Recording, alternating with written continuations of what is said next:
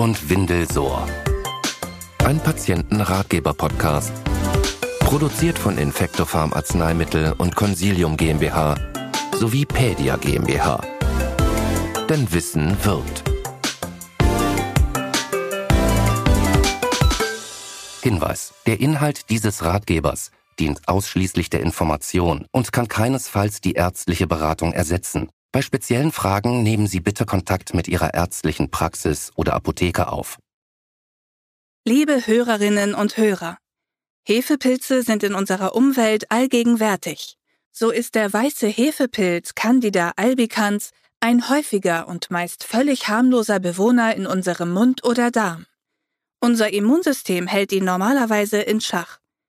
Säuglinge sind allerdings in den ersten Lebenswochen anfällig gegenüber Candida, da ihr Immunsystem sich erst nach der Geburt allmählich ausbildet. Viele Babys plagen sich deshalb schon in den ersten Lebenswochen und Monaten mit einer Infektion durch Candida im Mundraum oder im Windelbereich. Beide Erkrankungen, Mundsor und Windelsor genannt, treten zudem oft zusammen auf. Sie beeinträchtigen das Wohlbefinden ihres Säuglings ungemein. Das Kleine ist unruhig und weint. Das Team von Infectofarm und Pedia möchte sie mit diesem Ratgeber dabei unterstützen, das Wohlbefinden ihres Kindes schnell wiederherzustellen. Wir bitten Sie aber zu berücksichtigen, dass dieser Ratgeber nicht den Besuch in einer ärztlichen Praxis ersetzt. SOR und seine ersten Anzeichen. Was ist eigentlich SOR? Hefepilze wie Candida sind in der Regel nicht dazu in der Lage, die Abwehrmechanismen der menschlichen Haut und Schleimhaut sowie des Immunsystems zu überwinden. So kommen sie bei gesunden Menschen nur als harmlose Bewohner in Mundhöhle und Darm vor. Speziell im Säuglings- und Kindesalter ist die Schutzfunktion der Haut allerdings noch nicht komplett entwickelt, was sie empfindlicher für äußere Einflüsse macht. Hierzu gehört zum Beispiel ein nahezu luftdicht verschlossenes, reibendes Windelpaket. Dies begünstigt eine Ansteckung mit Candida. Die entsprechende Erkrankung mit Candida im Bereich der Mundschleimhaut oder der Haut in der Windelregion nennt man Sor. Der Begriff Sor stammt von dem altdeutschen Wort soren und bedeutet Wundmachen. Wie erkennen Sie einen Mund- bzw. Windelsor? Der Mundsor ist gekennzeichnet durch weißlich-graue, anhaftende Belege auf der Wangenschleimhaut und oder der Zunge. Die Schleimhaut ist gerötet und samtartig geschwollen, gelegentlich auch offen. Berührungen können somit schmerzhaft sein. Bei zusätzlich betroffener Speiseröhre tut auch das Schlucken weh, sodass die Babys dann oft nicht mehr richtig trinken mögen.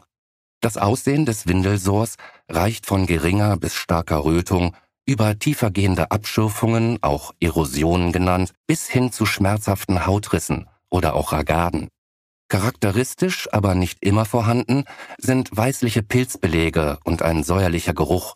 Typischerweise beginnt ein Windelsor um den After oder die Genitalien herum. Er kann sich über den gesamten Windelbereich ausdehnen, einschließlich Po, Bauch und Rücken. Übertragungswege und Ursachen. Warum und wie kommt es zu SOR? Die Übertragung. Hefepilze oder auch Candida genannt sind in unserer Umwelt allgegenwärtig. Candida kann daher vom ersten Lebenstag an auf den Säugling übertragen werden. Bei Säuglingen kann eine Übertragung bei der Geburt, durch infizierte Brustwarzen beim Stillen, durch stuhlhaltige Windeln, durch Pflegeutensilien und Einrichtungsgegenstände, durch Spielzeug und Flaschensauger und auch durch Spielkameraden stattfinden. Hier sind auch Ping-Pong-Infektionen möglich, zum Beispiel vom Mund auf die Brust und umgekehrt. Bei den meisten Kindern bleibt dies ohne Folgen. Ursachen Bei etwa jedem siebten Neugeborenen kann Candida jedoch in der Mundhöhle zu einer Infektion führen, dem Mundsor. Hefepilze wie Candida lieben es warm und feucht. Deshalb sind sie häufig in der Mundhöhle zu finden. Candida gelangt aber auch über den Darm und mit dem Stuhl auf die Babyhaut im Windelbereich. Auch hier ist es feucht und warm. Zusätzlich ist die Haut im Windelbereich häufig gereizt oder sogar entzündet, zum Beispiel durch den regelmäßigen Kontakt zu Urin und Stuhl. Dies macht es Candida einfacher, eine Infektion auszulösen. So erkranken auch circa doppelt so viele Babys an Windel wie an Mundsor. Folgende Faktoren begünstigen Windelsor. Luftabschluss und Reibung, zum Beispiel durch die Windel, Hautreizungen durch Urin und Stuhl, Ernährung des Säuglings oder der stillenden Mutter, wie zum Beispiel durch Fruchtsäfte, empfindliche Haut bei Neurodermitis, Allergien, zum Beispiel gegen Pflegemittel. Geeignete Wirkstoffe für die Behandlung. Was hilft Ihrem Baby bei SOR? Candida-Infektionen lassen sich heute gut mit wirksamen und verträglichen Medikamenten behandeln, sogenannten Antimykotika. Fragen Sie in Ihrer ärztlichen Praxis oder Apotheke nach. Dort werden Sie gerne dazu beraten. Zu den besonders bewährten Wirkstoffen zählt hier Miconazol. Bei der Behandlung von Candida ist Miconazol hochwirksam und zudem ausgezeichnet verträglich. 2% Miconazol steht speziell für die Behandlung des Mundsors und die Kombination aus 0,25%igem Miconazol plus 15% Zinkoxid für die Behandlung des Windelsors zur Verfügung. Miconazol gegen Mundsor. Miconazol in der Gelgrundlage haftet besonders gut an der Mundschleimhaut. Die Candida-Pilze sind dem Wirkstoff daher über lange Zeit ausgesetzt. So kann es schnell zu einer Besserung kommen. Das Mundgel wird aufgrund seines Kakao-Orangengeschmacks gerne von Kindern angenommen. Dank seiner besonderen Haftfähigkeit reicht es, das Gel viermal pro Tag nach den Mahlzeiten anzuwenden. Sie können das Mundgel direkt mit dem Finger auf die betroffenen Stellen auftragen. Diese Methode erleichtert vielen Eltern die gezielte Anwendung bei dem Kind. Miconazol und Zink gegen Windelsor. Spezielle Kombinationspräparate enthalten neben dem Wirkstoff Miconazol zusätzlich noch Zink. Während Miconazol zuverlässig gegen Hefepilze wirkt, hilft Zink die Haut zu trocknen und die Entzündung zu beseitigen. So bildet Zink zusammen mit der Salbengrundlage einen dünnen, feuchtigkeitsabweisenden Film, der die Haut vor Nässe und aggressiven Stoffen aus Stuhl und Urin schützt. Durch dieses doppelte Wirkprinzip schafft die Kombination aus Miconazol und Zink gute Voraussetzungen für eine rasche Genesung. Sie sollten die Wirkstoffkombination deshalb nach jedem Windelwechsel auf den betroffenen Hautbereich Ihres Kindes auftragen. Was unterstützt die Heilung zusätzlich? Fazit. SOR allgemein. Beachten Sie bitte die wirklich wichtige Schnullerhygiene. Kochen Sie Schnuller regelmäßig ab. Und beachten Sie unbedingt, dass Schnuller ebenso wie Babylöffel nicht von Erwachsenen abgelutscht werden. Regelmäßiges Händewaschen vor und nach jedem Füttern und nach dem Windelwechsel trägt dazu bei, die Übertragung der Hefepilzsporen zu verhindern. Lätzchen, Handtücher und Babyunterwäsche, die Kontakt mit ausgespuckten Essensresten, Stuhl oder Haut im Windelbereich hatten, sollten möglichst bei mindestens 60 Grad gewaschen werden. Speziell bei Mundsor ist Folgendes zu beachten. Bei gestillten Kindern kann es manchmal erforderlich sein, auch die mütterliche Brust mit einem geeigneten Medikament zu behandeln, um Ping-Pong-Infektionen zwischen Mutter und Kind zu unterbinden. Sprechen Sie bitte Ihren Arzt oder Ihre Ärztin darauf an, falls Ihre Brustwarzen entzündet sind. Speziell bei Windelsor sind diese Aspekte zu beachten. Achten Sie auch auf die Ernährung Ihres Kindes. Zitrusfrüchte, Fruchtsäfte und andere reizauslösende Nahrungsbestandteile können die Babyhaut im Windelbereich besonders empfindlich reagieren lassen. Wickeln Sie Ihr Kind bei Windelsor häufiger und trocknen Sie seine Haut besonders schonend, indem Sie die Haut vorsichtig abtupfen. Zur Reinigung sollten Sie möglichst nur Wasser verwenden.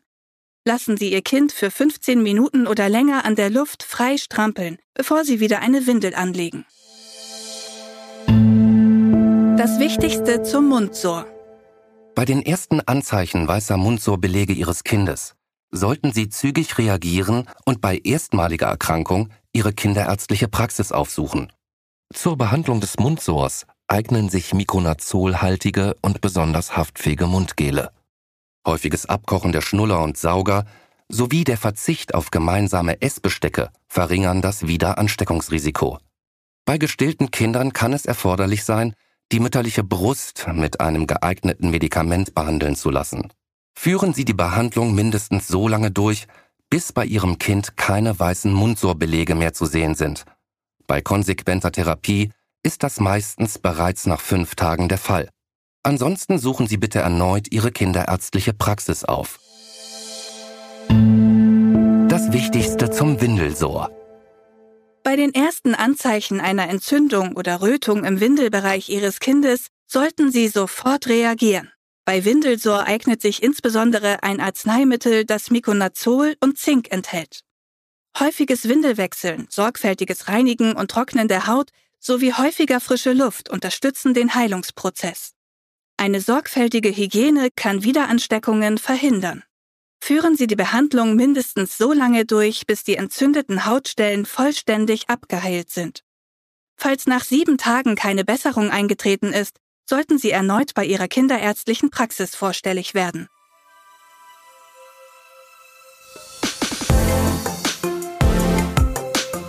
Wir hoffen, dass wir Ihnen mit diesem Ratgeber hilfreiche Tipps geben konnten, wie Sie die Heilung Ihres Kindes beim Mund- und Windelsor in Zukunft besser unterstützen können. Falls Sie weitere Fragen haben, nehmen Sie Kontakt zu Ihrer ärztlichen Praxis oder Apotheke auf. Kennen Sie unsere weiteren Ratgeber? Für die unterschiedlichsten Themenbereiche von ADHS bis Zahnung finden Sie auf unserer Homepage www.infectofarm.com unter dem Menüpunkt für Patienten alle unsere Patientenratgeber zum Lesen, Herunterladen und immer öfter auch als Hörbuch. Sie enthalten viele praktische Tipps für den täglichen Umgang mit häufigen Beschwerden. Alle Ratgeber sind von erfahrenen Ärzten und Ärztinnen überprüft. Ausgewählte Ratgeber liegen ebenfalls übersetzt auf beispielsweise Englisch, Türkisch, Arabisch oder Persisch vor. Wir helfen gerne. Ihr Team von Infecto Farm und Pedia.